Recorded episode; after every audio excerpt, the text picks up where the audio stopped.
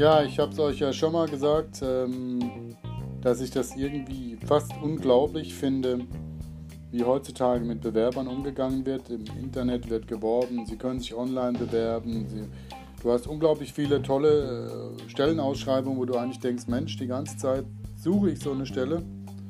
Und dann ist es scheinbar endlich mal was geworden. Und das Ergebnis ist, irgendwann kriegst du eine Ablehnung schreiben, wenn du Glück hast. Wenn du Pech hast, kriegst du nie was, außer dass deine äh, Bewerbung eingegangen ist. Habe ich auch schon alles erlebt.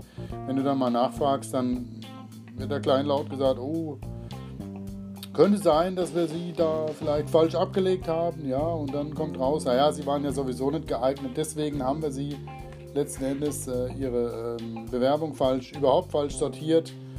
Und ja, ähm, Du kriegst die Stelle nicht, obwohl du von 14 Punkten, sage ich mal, 15 Punkten, die du haben müsstest, äh, hast du 12. Die müssen dich also nur ein Stückchen weiter qualifizieren, aber das wollen die ja nicht. Ja? Das sagt dir ja keiner, dass du da nicht gewünscht bist. Ähm, dann wird nochmal großzügig äh, anderweitig ausgeschrieben. Ja?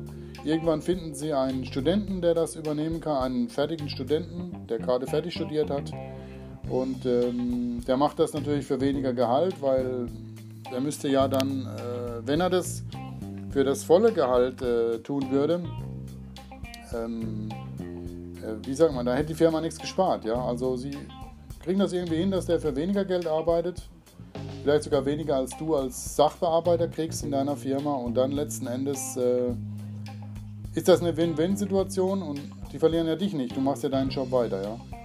Und wenn du wirklich weiterkommen willst, dann musst du eigentlich intern dich einen Freund haben, jemand, der dich fördert. Ja?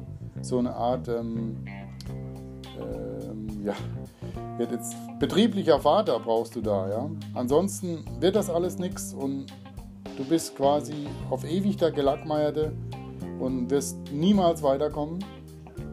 Ähm, deswegen ist, vergiss alle Seminare, alle Volkshochschulkurse, alle äh, möglichen Weiterbildungen. Ich habe sogar, hab sogar einen Verwandten, der, ist, ähm, der hat sich zum Betriebswirt ausbilden lassen. Das hat ihm bis heute nichts gebracht. Ja? Der hat das ganze Geld, das er dafür ausgegeben hat, okay, es war seine private Bildung, aber letzten Endes äh, ist es für die Katz, weil solange du niemanden hast, der dich intern in deiner Firma fördert, wird das einfach nichts.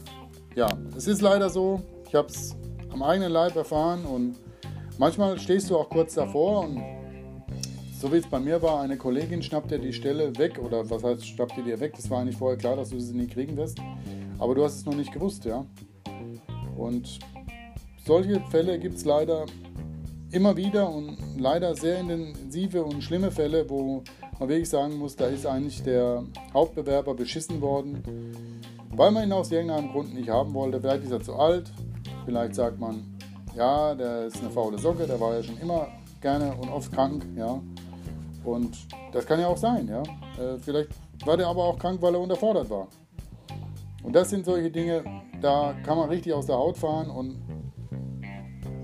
das nützt niemandem was, wenn man hochkomplexe Bewerber und Recruiting-Software äh, einsetzt, aber letzten Endes kommt sie den Bewerbern gar nicht zugute, weil es nur eine Alibi-Funktion hat. Und das ist leider Gottes in vielen deutschen Firmen Alltag mittlerweile. Und es ist sehr bedauerlich, dass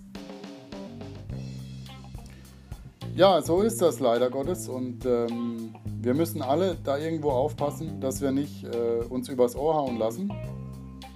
Und das finde ich eigentlich viel schlimmer, als wenn jetzt in den Nachrichten kommt, dass wir wieder irgendwelche bösen Flüchtlinge aufgenommen haben, die unser Gesetz überhaupt nicht achten und sich für unsere Kultur nicht interessieren.